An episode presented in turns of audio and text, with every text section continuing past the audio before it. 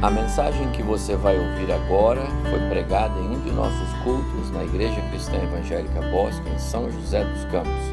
Ouça atentamente e coloque em prática os ensinos bíblicos nela contidos.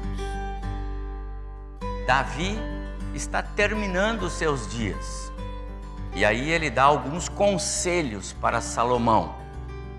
Os últimos conselhos, as, as últimas palavras de Davi para Salomão.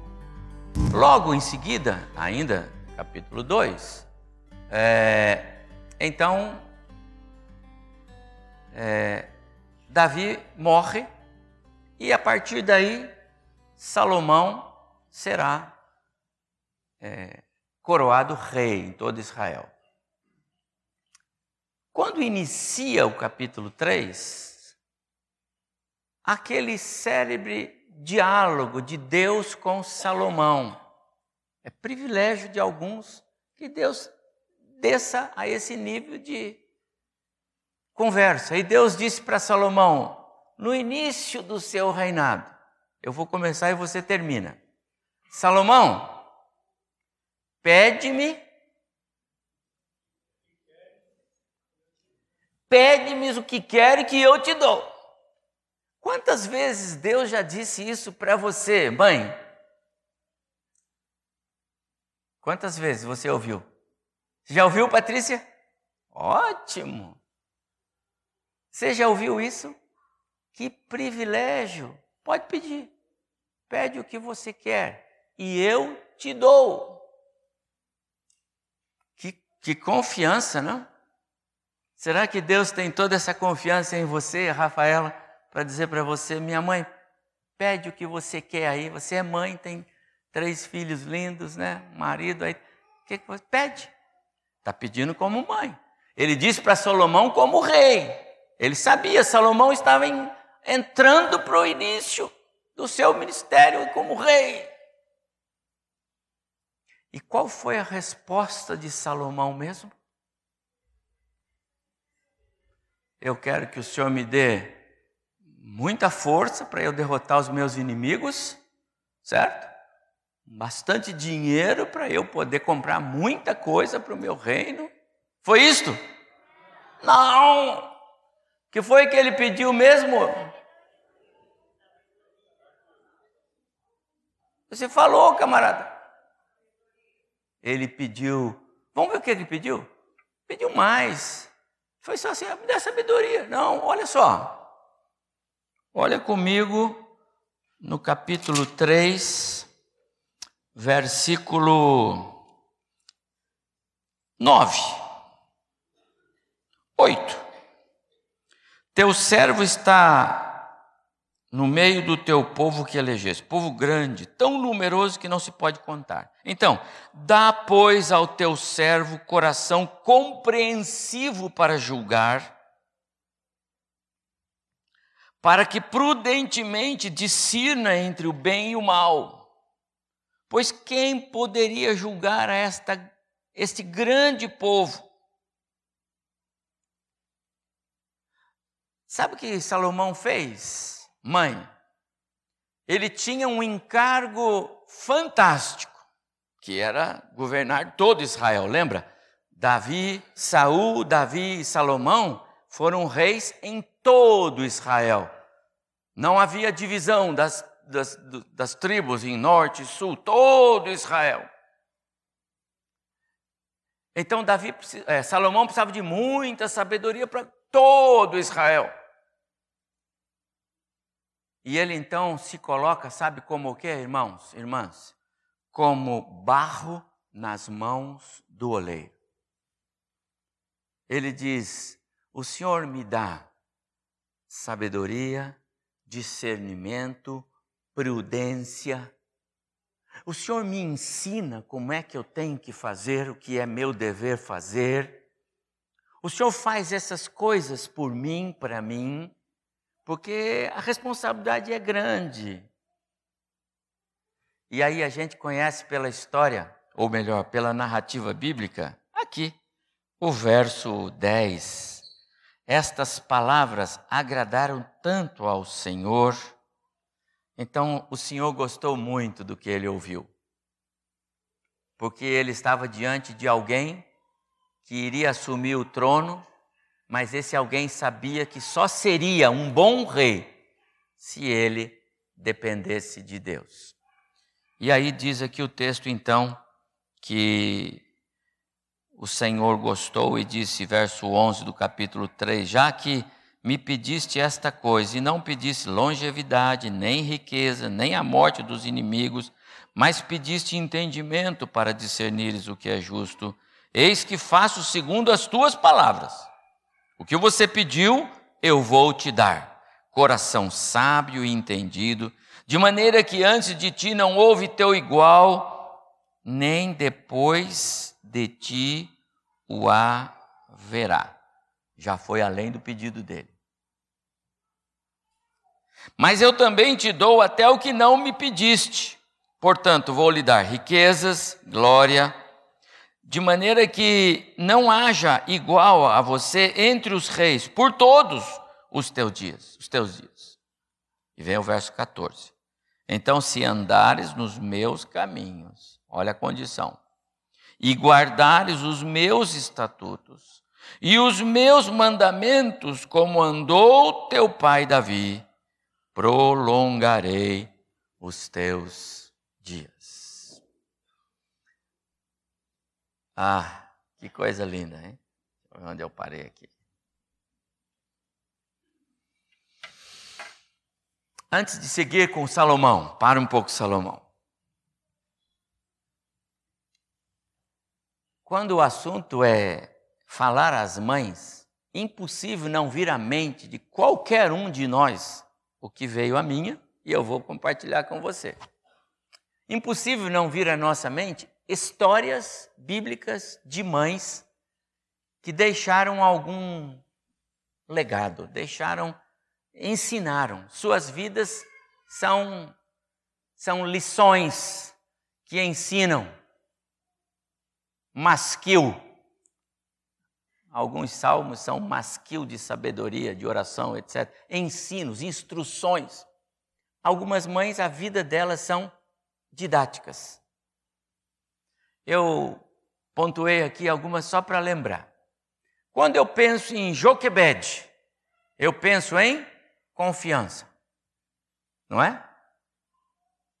Confiança em Deus aquela mãe teve para pegar o seu bebê de três meses e colocar dentro de um cesto e colocar no rio e, e entender que Deus ia cuidar dele. Você sabe que isso foi amor que abre mão de todos os seus é, sou dos seus direitos, porque o amor de mãe agarra o filho e ele fica comigo. Se tiver que morrer, vai morrer embaixo do meu braço. Eu, primeiro eu, depois ele, não é assim? Mas aquela mãe entendeu que amar o filho de maneira sacrificial seria colocá-lo no rio, naquele cestinho bem calafetado e confiar que o Senhor haveria de cuidar dele. Ela fez isso. Algumas vezes, mamãe, nós precisamos ousar confiar para não atrapalhar os planos de Deus. Se nós muitas vezes é, vacilamos na confiança em Deus com o propósito de atender expectativas dos filhos, nós podemos estar frustrando ou atrasando, retardando planos de Deus na nossa história, na história dos nossos filhos. Quando eu penso na história de Ana, a mãe de Samuel, eu penso em fidelidade. Porque foi fiel. Ela disse certa vez: Se o Senhor me deres um filho, e, e a tua palavra se cumprir em mim, eu o trarei ao Senhor para que ele seja seu servo. Então passou o tempo, conforme o profeta disse a ela, e ela concebeu e deu à luz ao filho, a quem chamou Samuel. E quando o menino é desmamado, o que Ana faz? Vai ao templo e diz para o profeta: Aqui está o menino que eu pedi ao Senhor, mas que também a ele prometi. Portanto, eu quero que ele sirva na casa do Senhor. Ela não abriu mão. Qual é a mãe que quer deixar o aqui? Deixa aqui, traz aqui o, né? Tem alguns que vão dizer: "Ô, pastor, que benção, posso levar?" Se puder, eu levo. Quem cuida aí para mim, né? Mas não é assim. Na verdade, as mães querem os filhos. Mas ela levou para aquele serviço. Fidelidade ao Senhor. Foi fiel. Será que nós temos sido fiéis ao nosso Deus de priorizar que os nossos filhos sejam prioritariamente servos dele? Porque se os nossos filhos forem servos do Senhor, eles podem ser engenheiros, médicos, profissionais nas melhores empresas do mundo, onde eles forem. Mas antes de tudo, eles serão servos do Senhor, porque você fez o que tinha que fazer, mamãe. Porque se você não fizer o que você tinha de fazer, caminhar o seu filho no, no, no, nas sendas do Senhor, ele vai ser tudo menos um servo do Senhor. E aí você criou o filho para o inferno. É verdade. Que prazer tem uma mãe nisto? De que adianta ah, criar filhos nesta condição? Fidelidade. O seu filho precisa ouvir de você que o caminho dele é Jesus. Ou é Jesus ou é Jesus, porque não pode ser outro. Fidelidade, está aqui, é, profeta, o meu filho, porque eu prometi, eu cuidaria dele e traria para o Senhor. Fidelidade. Quando eu penso é, na mulher cananeia, lá de Mateus capítulo 15, a mulher cananeia, aquela que chegou para Jesus e disse: Eu estou com a minha filha terrivelmente doente, espiritualmente, né, endemoniada e tal. Estou com minha filha terrível. O senhor pode me ajudar? E Jesus disse: Por que, que você está falando comigo? Você não é do, do povo de, de, Israel. Eu vim para os da casa de Israel. Aliás, antes de Jesus falar com ela, os discípulos de Jesus falaram assim: Ô, dá um chega para lá nessa mulher, porque ela está atrapalhando a gente. Mãe atrapalha às vezes, não é? Ela quer o filho, o filho é prioridade. A filha era prioridade. Ela não estava nem aí se os discípulos estavam preocupados ou estavam aborrecidos. Ela queria chegar no mestre. Os discípulos a rejeitaram. O próprio Jesus a censurou. Mulher, não posso tirar o pão da mesa e dar aos cachorrinhos. É pão, é dos filhos. E o que, que a mulher falou para ele mesmo? Ah, mas os cachorrinhos podem comer as migalhas. Quer dizer, se o senhor me der as migalhas, já está bom. Jesus a censurou, mas a amou profundamente. Isso é mãe. Ela venceu os discípulos, venceu Jesus. É. Ela não se dobrou, não. Ela ficou lá. Está aqui, ó, eu vim aqui, eu quero a bênção.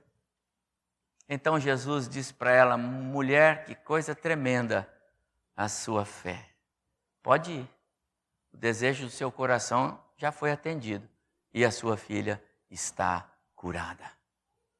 Amada irmã, mamãe, há determinação no seu coração quando o assunto é a vida espiritual dos seus filhos? Porque eu sei que há determinação no coração quando o assunto é as questões sociais. Já estudou inglês hoje? Estudou, já foi para aula, já foi isso aqui. Vou matricular você e matricular. E está ótimo, tem que fazer isso mesmo. Enche a agenda da criançada, porque é melhor que eles gastem toda a energia deles com os aprendizados. Ninguém vai tirar isso deles mais. Então você faz bem. Mas você faz isso também na vida espiritual? Tem essa determinação porque aquela mãe tinha um problema espiritual com a sua filha. E ela disse: Jesus é a solução, e eu não vou desistir. Determinação. A mulher cananeia nos ensina. E eu vou terminar porque eu preciso voltar a falar sobre aquelas mulheres de Salomão, mas é, eu, eu, eu me lembrei também de Eunice, a mãe de Timóteo. Quando Paulo escreve a Timóteo, E quando ele fala a respeito da fé que realmente havia sido cravada no coração de Timóteo, ele não diz que a fé que Timóteo é, alcançou pelo testemunho dele, Paulo, como pregador na vida dele, nem pela fé que Timóteo alcançou, porque o professor da escola dominical, da escola dominical lá do tempo dele é, levou ele a conhecer Jesus, ou porque o pastor da igreja dele levou ele a conhecer Jesus, ou por... não, a fé que primeiramente estava no coração da sua mãe, também da sua avó, e agora está na sua. Então há ali uma hereditariedade, parece que é, é, havia esse compromisso. Eu pensei no exemplo. Timóteo, ele é um, um filho que a gente pode dizer assim: a história de fé dele vem pelo que ele via na vida de sua mãe, na vida de sua avó. E agora ele é o, o novo Paulo que vai entrar na história. Vai ocupar o lugar de Paulo como pastor das igrejas e por aí afora. Que coisa, minha mamãe. Que bom se você pode ser é, esse exemplo na vida do seu filho. Que bom se você pode ser é, esse caminho no qual o seu filho pode andar, está entendendo? Você é o próprio caminho. E o seu filho vai andar neste caminho, que é a sua própria vida. Agora eu vou voltar ao capítulo 3. Então, ah, Salomão é rei e havia pedido sabedoria ao Senhor discernimento, inteligência, senso de julgar e fazer o que é certo, mesmo que as situações sejam completamente adversas. Às vezes nós estamos, mamães, papais, em situações assim. Temos que ter sabedoria porque nós nos falta elementos. Nos falta dados para poder tomar decisões. E muitas vezes nós falhamos porque tomamos decisões motivados pelas circunstâncias e nós esquecemos de dizer: Senhor, agora aqui, que decisão eu tomo? Que é que eu respondo para os meus filhos? Que é que eu digo para eles agora, Senhor? Nós vamos muito mais pelo discurso que nós ouvimos, pelo choro, pelo reclame, pela insistência. Nós não dizemos, Senhor, o que é que o Senhor quer que eu diga? E Salomão tinha dito isso um pouquinho antes. Senhor, quando eu tiver situações difíceis, o que é que eu faço? Então Deus vai honrar, e é por isso que eu fiz questão de contar a história pré esse momento. Porque esse momento ele só entra na história para autenticar que Deus ouviu a oração de Salomão e ele ouve a oração das mamães.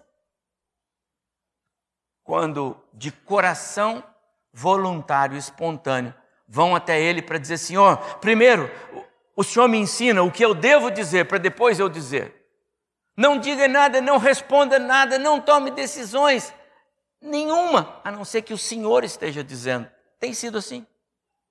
Então, duas mulheres que haviam tido uma vivido uma tragédia, elas eram mulheres mundanas, mas ambas eh, ficaram grávidas, ambas tiveram seus meninos, filhos é, juntos, com um intervalo bem pequeno de dias, e de repente, no, talvez morassem no mesmo quarto, talvez dividissem a mesma cama, aquela pobreza, aquela miséria, espelunca onde que eles moravam, não sei. Pelo, pelo contexto bíblico, não era um, um bom cenário para aquelas mulheres, não é?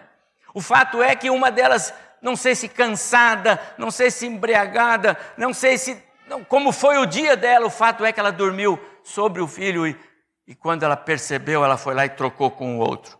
No dia seguinte, então, aquela que estava com o filho morto nos braços, mas disse: Não é meu. Talvez porque ela olhou a fralda e disse: Essa fralda não é a que eu pus ontem. Ontem era aquela da, da, da Pampers, agora está com outra aqui. Que história é essa? Não, não é. Muito bem, então aí o que, que aconteceu? Ah, ah, elas vão até o rei Salomão. E elas só foram ao rei Salomão e essa história só existiu para autenticar o que Deus deu a ele E Deus dá quando a gente pede e tem consciência de que Ele já nos falou o coração.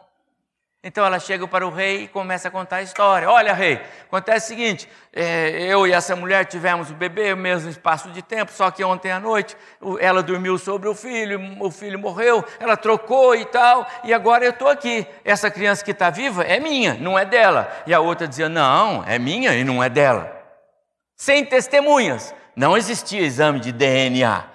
Salomão abriu o olho das crianças, olhou, olhou, não tem diferença. Tudo, cara, igualzinho, joelhinho, não tem jeito. Então, como faz? Como faz? Agora é fácil, não é? Agora para nós é fácil, só pega, já traz uma espada, porque o Salomão já teve essa ideia. Mas o Salomão foi muito sábio, porque tudo que ele precisava era aguçar o coração da verdadeira mãe. Quem disse para ele isso? Quem disse que se ele dissesse isso, a mãe verdadeira iria aparecer? Quem disse para ele? Quem disse para ele, mande trazer uma espada? Já que não tem testemunha, já que não tem como eu resolver essa questão, já que não tem mesmo, ninguém, não tinha câmera, não tinha nada, eu vou resolver desta forma. Traga uma espada, divida a criança ao meio, metade para uma, metade para outra. A mãe verdadeira disse: de jeito nenhum. Deu um filho para ela, mas mataram meu filho não. Já a outra disse o quê? Que seja assim, metade para mim, metade para ela. Salomão não teve dúvida. Pegue a criança e dê a mãe verdadeira. Ela já se declarou. Amados irmãos, há tanta coisa que a gente poderia falar aqui. Mas o meu tempo já está acabando, porque hoje eu tenho ainda dois momentos nesse culto. Mas eu só queria dizer uma coisa: que a mãe é, falsa, ela tem uma atitude censurável, mas que, é, que ensina. A atitude daquela mãe que trocou o filho durante a noite demonstra que ela tentou mudar o curso da história. E às vezes, mamãe, nós não podemos querer mudar o curso da história de Deus na nossa vida. É desastroso, é constrangedor, é criminoso. E isso serve de lição porque às vezes nós precisamos aprender a andar com a graça. Viu, mamãe? Viu, minha irmã? Paulo ouviu assim do Senhor Jesus. Depois de orar, Senhor, tira esse espinho, Senhor, liberta disso, Senhor, tira esse problema, Senhor, tira essa dor, Senhor, tira esse sofrimento, Senhor, resolve esse caso, Senhor, tira esse peso de cima de mim. O Senhor disse para ele: A minha graça, então fica com isso e não reclama mais. O Paulo, ó, não falou mais. Às vezes, nós precisamos entender que lutar contra os planos e os propósitos de Deus não é uma coisa muito saudável. Quem sabe Deus estava livrando aquela mãe de uma tragédia mais à frente. Deus é o autor da vida. Ele deu e ele tirou. Por que não esperar e confiar e depender dele? Por que querer lutar contra ele? Não compete a nós censurar ou discutir o agir do nosso Deus nem os seus planos, até mesmo aquilo que nós não conseguimos entender. Contender com Deus, rebelar-se contra Deus e agir de forma desonesta acaba por nos dar um caminho não, não bom. A mulher entrou para a história como alguém que foi é, censurada pelo rei, por Deus não se sabe o que, qual atitude Salomão tomou, mas ela era passível de ser punida porque transgrediu a lei. A mãe verdadeira nos dá uma porção de lições, mas eu vou só sintetizar aqui. A sua decisão de não deixar a criança ser dividida, portanto, morrer a criança, é, não era algo tão simples. Porque ela estava abrindo mão. Era um direito dela, é minha, meu filho. Mas o amor de mãe é assim. Ele é sacrificial. Ele é abnegado. O amor de mãe ele é verdadeiro. E ele não coloca o interesse dela, mãe, no primeiro lugar. Não. Primeiro, o meu filho. Primeiro, o bem-estar dele. Primeiro, a segurança dele. Primeiro, o melhor para ele. O amor de mãe é aquele que renuncia, que não faz questão das perdas, como mães perdem, né? Mas mãe é aquela que é, abre mão dos sentimentos de perda o tempo todo em prol dos seus filhos. Abnegação, sacrifício, renúncia. Mamãe, eu não tenho dúvida, eu sou pai, não sou mãe. Parece até a ex-presidente, né? E eu tenho consciência de uma coisa, porque eu tenho mãe e vivo com uma esposa que é mãe e é avó. Como vocês, mães, são diferentes de nós, pais e avós, avós. Vocês são extraordinárias, mamães. A maneira de vocês serem e agirem, e a maneira de vocês expressarem externarem amor, é algo que Deus colocou em vocês e Ele não colocou em mais ninguém. Da forma como Ele colocou em vocês, Ele não colocou. É impressionante. E eu quero abraçá-las por isso, como pastor porque vocês são realmente uma figura do amor de Deus por nós pecadores. Não importa a cor do nosso pecado, não importa a, a grandeza, não importa. Quando o pecado é demais, a graça é muito mais ainda. Os filhos são assim. E as mães agem desta forma. Eu quero abraçá-las por isso. Porque se as mulheres da Bíblia trazem lições tão especiais para nós, eu diria que vocês, mamães, são as lições do dia a dia que a gente vai vendo, viu, filhos, maridos? Pode olhar. A mãe pode estar muitas vezes em frangalhos, físicas, saúde, não aguenta nada. Mas se o filho abre a boca para falar, ela já chegou lá. Ela já se levanta, ela já. Essa é mãe. Quero concluir só dizendo uma coisa. A espada de Salomão não é um instrumento de violência que seria usado para causar sofrimento e dor. Não, não é assim. E eu vou explicar isso. Mas ela só trouxe a verdade à tona ela possibilitou que a, a criança fosse restaurada à mãe verdadeira e que a mãe verdadeira tivesse alegria. O que eu quero dizer com isso, meus amados irmãos, é que algumas vezes, mamãe, você vai ter que passar por provas duras e difíceis, decisões. Você vai ter que dizer: não, filho, não é por lá, é por aqui. E a mamãe sabe o que está falando. É por aqui, é esse o caminho decisões duras, difíceis, parece que foi cortante demais.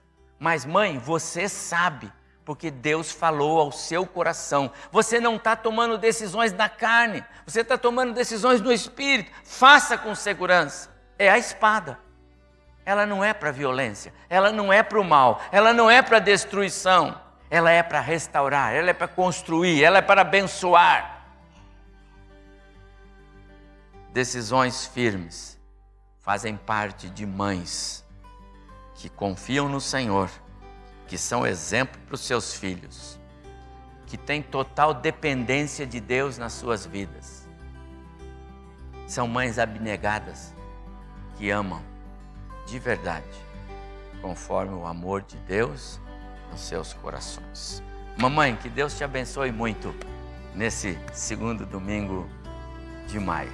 Receba um abraço de toda a igreja. É assim que eu quero nesta manhã. Que Deus abençoe você, mamãe.